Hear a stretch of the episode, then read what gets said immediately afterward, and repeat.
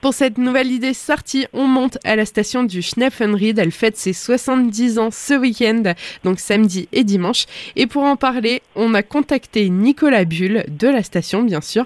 Bonjour, monsieur Bull. Bonjour.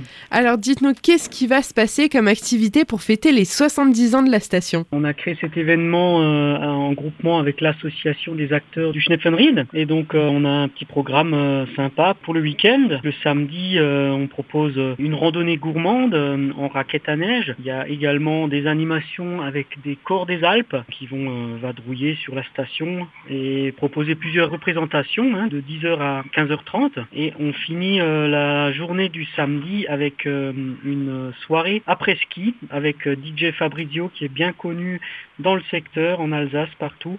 Et donc, pour finir cette belle journée de samedi. Ça va être une excellente journée, mais ça continue encore dimanche. Il faut garder un petit peu de euh, qu'est-ce qui va se passer dimanche? Voilà, donc samedi et dimanche, on va vous proposer aussi euh, en parallèle euh, des parcours orientés de 10h à 16h. on propose l'animo trésor. Il y a également la yourte en fête où il y aura un accueil, une petite buvette et plein d'animations. Vous avez la possibilité également donc tout au long de la journée du samedi et du dimanche, donc au niveau du col du Plat Servazel, de découvrir l'univers du chien de traîneau. On va aussi proposer de la création de sculptures sur neige.